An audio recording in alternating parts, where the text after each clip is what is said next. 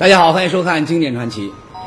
呃，养过孩子啊，特别是男孩子的观众，那肯定都有这样的体会：孩子小，他不懂事儿的时候呢，有件事儿啊，那是特别让爹妈闹心。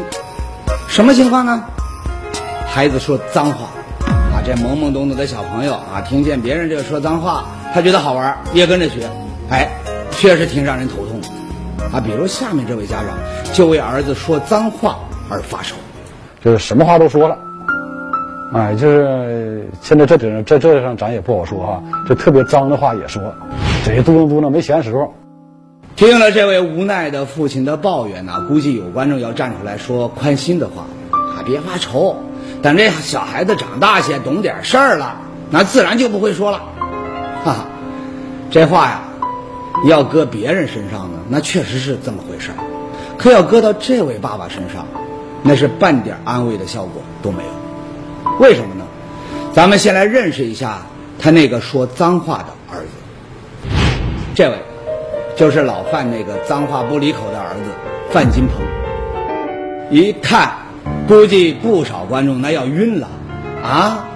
说了半天，感情不是小朋友啊，这看上去有模有样的这大小伙子，少说也得二十大几了，难不成还整天去骂骂咧咧、出口成脏？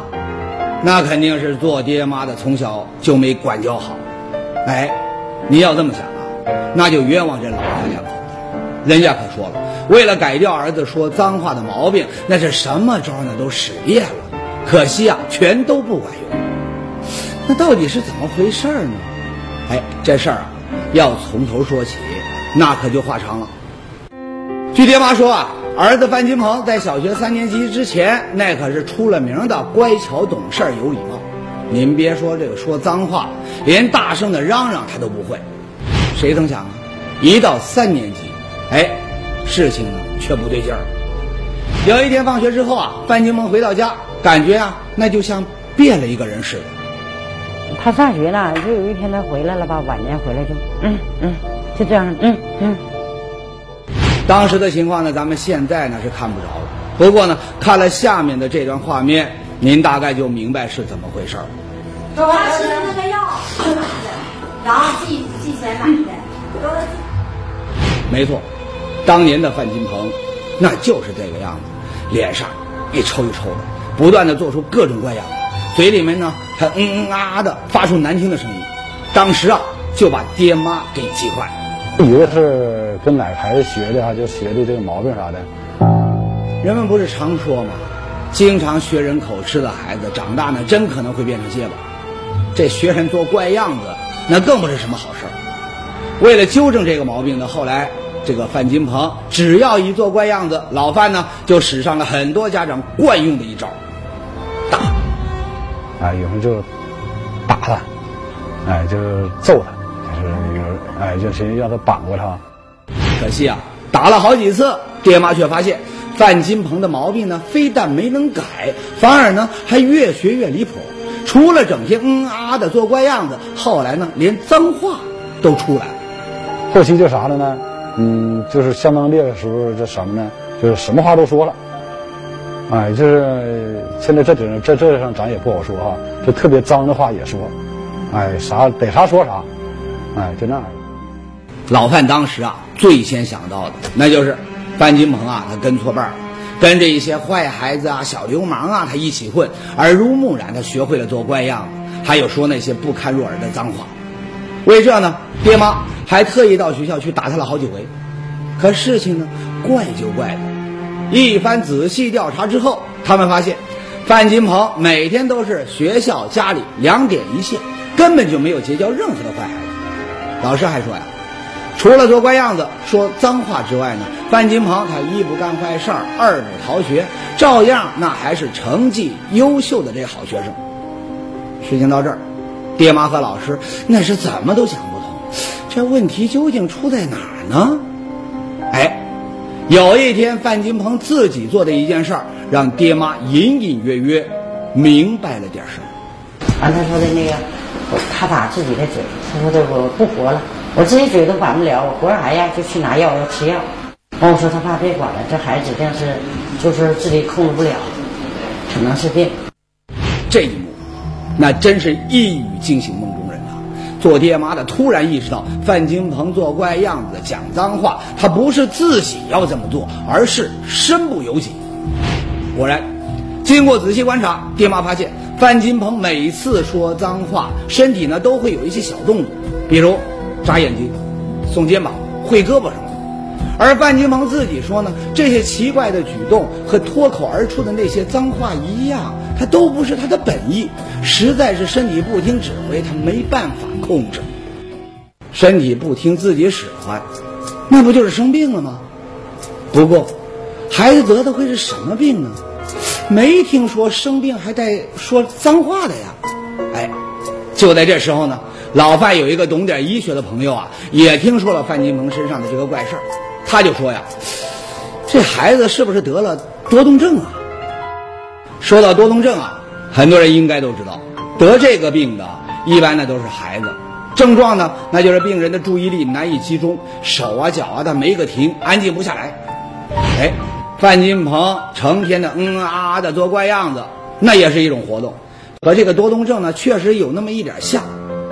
可是爹妈把这个范金鹏带到医院一检查，医生说了，孩子没有多动症，而且就算是得了多动症的孩子，也不会成天脏话不离口，没有跟别人学坏，又不是多动症，那这孩子做怪样子说脏话，他还能是怎么回事儿？哎。这时候呢，又有人对这个老范两口子说了：“呃，不少的精神病人发作起来，那倒是指手画脚、骂骂咧咧的。这孩子该不是这精神方面出了什么毛病吧？”一听这话呀，范家父母那可就紧张了，赶紧又把范金鹏带到了精神病院。到精神病院以后，人家就做那拿那仪器啊，各种仪器一检查，说这还啥毛病没有。那他就这么嘟囔嘟囔的，比划比划的。他们也说不明白，哎，精神病也被排除了。接下来呢，爹妈又带着小金鹏跑了好几个医院，能做的检查那都做遍了，可是就是没人说得出范金鹏到底得的是什么病。别说到范金鹏在小学三年级的时候呢，身上突然出现了不由自主说脏话和做怪样子的这个怪现象，到医院一查呢。什么多动症啊、精神病之类的这毛病都不是。随着日子一天天过去，范金鹏的这毛病呢，那也越来越严重。不光是说脏话、做怪样子的这个幅度，他也越来越大。那么严重的时候呢，整个人那都在抽搐。在同学们眼里呢，范金鹏简直就成了一个怪。到四年级的时候呢。因为范金鹏的这些怪异的行为已经严重影响到了其他孩子的学习，没办法，学校呢只好让他退学了。从此，范金鹏的生活可以说是陷入了一片黑暗。我很少交朋友，因为我感觉他们都是那种眼眼神，还有在大街上碰见那些人的眼神，那种歧视的眼神，还有说，就更过分的是，他就是在背后呢。学我笑我，这就让我觉得心里挺难受的。我们对面大院里住个老头，就是总学他，一看见我儿子出来，那我都不知道。一看见我儿子出来，他就老远他就顶上了，老头儿就先顶了，哎啊，就是学我儿子。这样的日子呢，一过那就是十多年，范金鹏不知不觉就长到了二十多岁。自从退学以后呢，范金鹏就一直把自己关在家里。他曾经下定决心，一天不把病治好，就一天不离开家门。可惜啊，十多年下来，他的毛病非但没有好转，反而呢还在一天天加重，甚至发展到在任何时间、任何地点，他都有可能会做出无法控制、让人恐怖的动作。有时候呢，范金鹏好好的吃着饭，这病啊也是说发就发。吃一顿饭，甚至呢能够摔坏好几个碗。俗话说呀，“屋漏偏逢连夜雨”，这话用在范金鹏身上，那是再合适不过。那几年，先是范金鹏的母亲生了一场大病，不但花光了家里的全部积蓄，还欠下了不少外债。紧接着呢，他父亲又因为单位倒闭而下岗了。总之，祸不单行，全家一下子陷入到了困境之中。这样的情况呢，让一直在家养病的范金鹏心里啊，那是特别的内疚。是啊，二十多岁的七尺男儿，不但不能挣钱养家，还要靠着爹妈来养。你说换哪个小伙子他也受不了啊？思来想去之后呢，范金鹏做了一个决定，先不管病，出去找份工作才最要紧。当然，对于只有小学四年级学历的范金鹏来说，好工作他是不敢想。不过呢，那些文化要求不高的工作，范金鹏觉得呢自己一点都没问题。呃，他那时候是找保安呗，哎，一进屋一看他那样，穿东西特别利索。完了，到时候你去看他，你行。据范金鹏回忆，因为怕自己面试的时候犯病作怪样子，他硬是一直用左手拼命地掐着右手。那么当面试结束的时候呢，他的手啊都已经肿了一大块。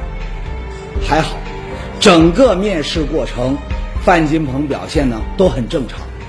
当考官告诉他被录用了的时候呢，范金鹏的眼泪呀都快出来了。是啊，虽然只是一份薪水微薄的保安工作，可他不光能够减轻一点家里的负担，更意味着范金鹏能够自食其力，不再是旁人眼里的怪物和废人。这份工作，可以说在范金鹏灰暗了许久的世界里打开了一扇光明的窗户。只可惜啊。这扇窗户刚刚一打开，就又关上了。怎么回事呢？原来，范金鹏当上保安的第二天，他的怪病就让领导给看了出来。嗯，你怎么回事？啊啊！我怎么了？他说你刚才怎么动了一下？我知道他看出来了。我说啊，我没有啊。不对，你你有动。不对，你这儿有病。我，我没有病。哼，你真的有病。这场争执的结果毫无悬念，范金鹏仅仅当了一天的保安，就被炒鱿鱼了。之后呢，他又去应聘过好几份工作，可无一例外，都被人看出他有病而被拒之门外。后来啊，范金鹏呢又开了一个小卖部，做点小买卖，那也能够养活自己，不是吗？可谁知道，卖东西的时候，范金鹏的毛病也是说范金鹏，老是把这客人呢给吓了一大跳。那么时间一长呢，谁也不愿上他家的小卖店去买东西。通过这件事呢，范金鹏就意识到，不先把自己的怪病给治好，想要自食其力，那是想都别想。可家里现在这个情况，吃饭都成问题，哪有钱上大医院？就在这时，范金鹏突然想到，很多得了怪病的人，都是因为在网上得到了帮助，治好了病，自己要学会了上网。那不就也能得到更多有关自己病情的线索和信息了吗？虽然对小学四年级还没毕业的这范金鹏来说，学上网并不是一件容易的事情，但范金鹏硬是咬着牙，一个字儿一个字儿的学会了打字和上网。现实生活中多年都没有朋友的范金鹏，却从网络这个虚拟世界里交到了不少网友，找回了许多失落已久的快乐。而众多的网友里呢，有一个叫婷婷的女网友，跟范金鹏那是特别聊得来。二号慢慢聊着聊着，他想见我。女网友主动要求见面，这要是换了别人呢，那是一件想都想不来的大好事儿。可放在范金鹏身上，那就让他为难了。刚刚学会上网聊天的时候呢，范金鹏就给自己定下了一条规矩：绝对不和网友见面。为什么呢？他怕呀，怕自己失控时的这个怪样子，还有那些说不准什么时候就脱口而出的脏话，会把网友给吓坏。所以，在婷婷之前，范金鹏已经拒绝了不少网友见面的要求。那到底跟不跟这个婷婷见面？哎，就在范金鹏犹豫的时候，性格直爽的婷婷直接就来了这么一句话：啊，后边他说，你如果不和我见面。我就和你分手。我一听，哎呀，那他正的，那就见一面。你说你见分手，不见也是分手，干嘛不见面呢？两个人很快就约定在秦皇岛的海边上见一面。说实话，一想到要见面，这范金鹏心里啊还是直打鼓。别瞧这婷婷在网上说的那么斩钉截铁，可真要是见面了。看到了这个范金鹏发病时的怪样子，那说不定立马就躲得远远的了。在忐忑不安的等待中，几天之后，范金鹏和婷婷终于见面了。那结果怎么样呢？哎，短短一段时间的相处之后呢，范金鹏的顾虑被彻底打消了。我跟别的朋友在一起呢，出出去走的时候呢，他们都离我躲得远的，你知道吗？他和他出去，绝对没有这种情况，都会和我在一起，你知道吗？完了，从来不会说你控制咱控制，他特理解了，你知道吗？就那种感觉。就是那种感觉，啥感觉啊、久违了的被人理解、被人尊重，甚至是心意相通的感觉。自从得了怪病开始呢，范金鹏已经好久没有体会到这样的感觉了。用范金鹏的话说，婷婷的出现就像一束温暖的阳光，彻底融化了他冰冻已久的心灵。这一次见面以后啊，俩人的关系那是迅速升温，很快就确定了恋爱关系。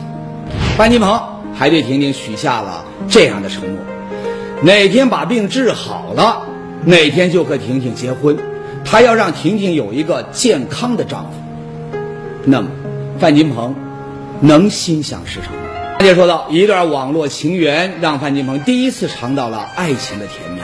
这个时候的范金鹏啊，比以前任何时候都更渴望治好自己的怪病，生活有盼头了吗？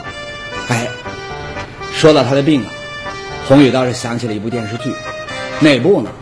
一说全国人民都知道，赵本山的乡村爱情故事。为什么会突然想到这部戏呢？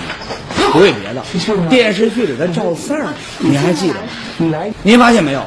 赵四儿的那个招牌动作，跟这个范金鹏发病时的怪样子，嗯，就挺像。你说我都这个年龄了，我的嘴是不是还能咋的了？在电视剧里呢，刘能给赵四儿介绍了一个所谓的神医啊，结果呢怪病没治好，还差点要了赵四儿的老命，闹出了不少的笑话。他这脸不是抽动吗？嗯，防止他的抽动在脸上乱窜。哎，那那几个点儿是是啥意思？这叫七星护脸，专治跑偏。啊范金鹏的怪病和这赵四儿的情况是不是一样？我不知道。不过呢，要说范金鹏的运气，那比赵四儿可就好多了。为什么这么说呢？原来就在他享受着爱情的时候，病也突然有了眉目。经人介绍，在一家医院，范金鹏十几年都没人能够弄明白的怪病，竟然得到了确诊。给我带上挺好，一去了他一瞅他一眼，他就说：“他他这病好说神经碎语抽动症。抽动秽语综合症。我敢说，电视机前的观众百分之九十九都没有听过这个病，不怪您见识短，因为这是一种相当罕见的毛病。一八二五年，法国的医生呢发现了世界上第一个病例，典型症状就是病人的脸部肌肉呢会不由自主的抽动。严重的时候呢，肩膀和手臂呢也会剧烈的抽动，同时呢还会伴有无法控制的尖叫或者是骂人的脏话。在咱们中国呢，最早发现这种病例呢是在一九六三年，病人的症状呢跟范金鹏的情况那是一模一样。可以说，范金鹏得的就是这种抽动秽语综合症。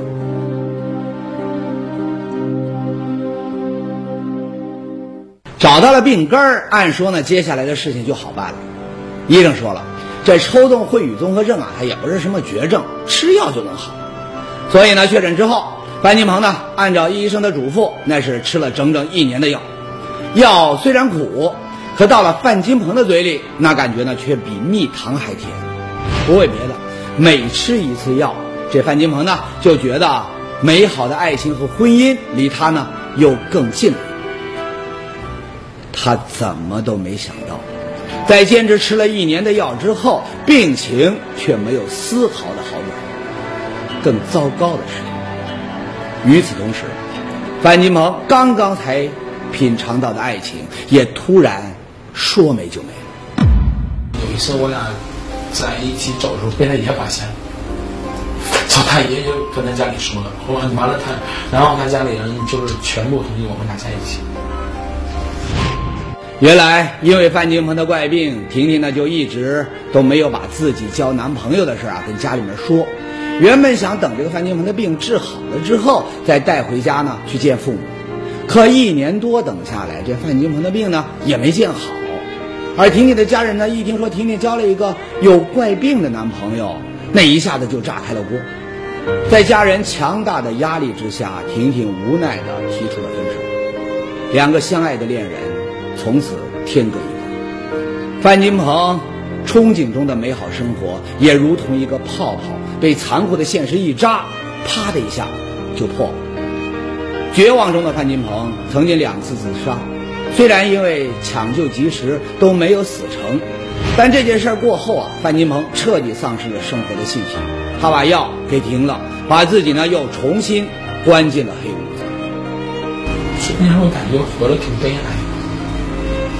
我渴望做一个就是正常人的生活，渴望一个正常人的生活。这话谁听了谁都会觉得心酸。命运对范金鹏确实有点不公平，不光剥夺了他的健康，就连最后一丝爱情的憧憬也被无情的拿走。说到这儿呢，有人会觉得奇怪：病根不是都已经查出来了吗？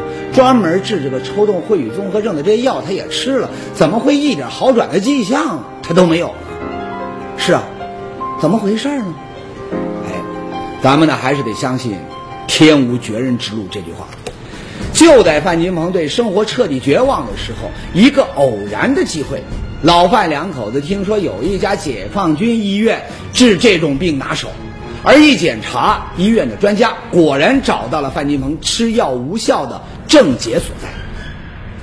嗯，因为这个病人呢，他是相对有个特殊性，他有很明显的精神症状，抑郁症。那么就是而且反复有有反复自杀的这个病史，吃药也不管用。按照专家的说法呀，范金鹏得病的时间太长，情况呢太特殊，再吃药，啊那是没什么用。那么要治好范金鹏的病，只有一个办法，动手术。那我们觉得这个他通过手术治疗会，他这个病人会通过手术治疗受益。那我们做这个手术呢，就是把这个和抽动障碍发病相关的这些核团来进行部分的亏损，来控制他的抽动障碍。医生的话呢，估计大多数人呢都听不懂啊。给大家打一个通俗的比方吧，说有人要是干了不正常的事儿啊，咱们会骂这个人呢搭错筋了，哈哈。当然，这只是一种比喻。而范金鹏的这个病呢，却是不折不扣的搭错筋了。现在呢，医生要做的，那就是要把这个搭错筋的地方呢给整理整理，再把它呀给搭对。而要想达到这个效果呀，办法只有一个，做开颅手术。一听说要在孩子脑袋上动刀的，范金鹏的爹妈那可就犹豫了。是啊，养大一个孩子不容易啊。这二十多年来，一家人虽然过得挺艰难。可这磕磕碰碰，好歹那总算是走过来。他们知道孩子的病很少见，啊，这也就意味着相关的手术呢并不成熟，风险很大。你说万一有个三长两短，那谁受得了啊？不过呢，相对于父母的犹豫，范金鹏那却是决心已定。在自己的日记里呢，他明确的表示，就是死，手术也一定得做。今天是二月十一号，星期三，也许是最后一篇日志。今天上午八点就要做手术了，心里非常的期盼。这次手术对我来说很重要，也是唯一的一次机会。如果病好了，我的生活方式和未来将完全改变。我会，我会忘记过去的一切的回忆，那些歧视的目光，背后的嘲笑。一切一切让我伤心的回忆，全部忘记。有病的这十八年里，我看见了人们的心，好人、坏人，善于伪装的人，爱欺骗人的人。二十年的病魔把我折磨得生不如死。手术要是成功了，我可以做个正常人，不会再有自卑，不会再看别人的眼色活了。我要站直了身体，让自己好好活一次。范金鹏的这篇日记啊，一下子打动了爹妈的心。原来犹豫不决的老两口，看到孩子的决心已定，死都不怕了，他们也就义无反顾地站在了儿子的身边。有信心。坚要坚强吧，咋说？经过这几天，往后就全是光明了，全是晴天了。妈妈是最好做儿子。像那个妈妈说：“妈妈，这一年为了我，你辛苦了。这叫儿子，妈妈，我爱你。我个好儿子。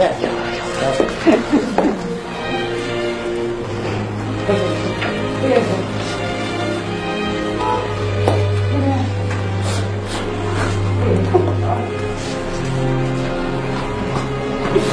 我的病好。为啥不说话？明天那啥呀？明天这你特别好。妈妈咋处你咋啥都不行，妈妈。在得到范家人肯定的答复之后呢，专家们很快就精心准备了一套手术方案。二月十一号，范金鹏被推进了手术室，接受了开颅手术。y 幺二二 z 幺幺三。经过五个小时的漫长等待，范金鹏被推出了手术室。让所有的人都惊喜的是，手术很成功。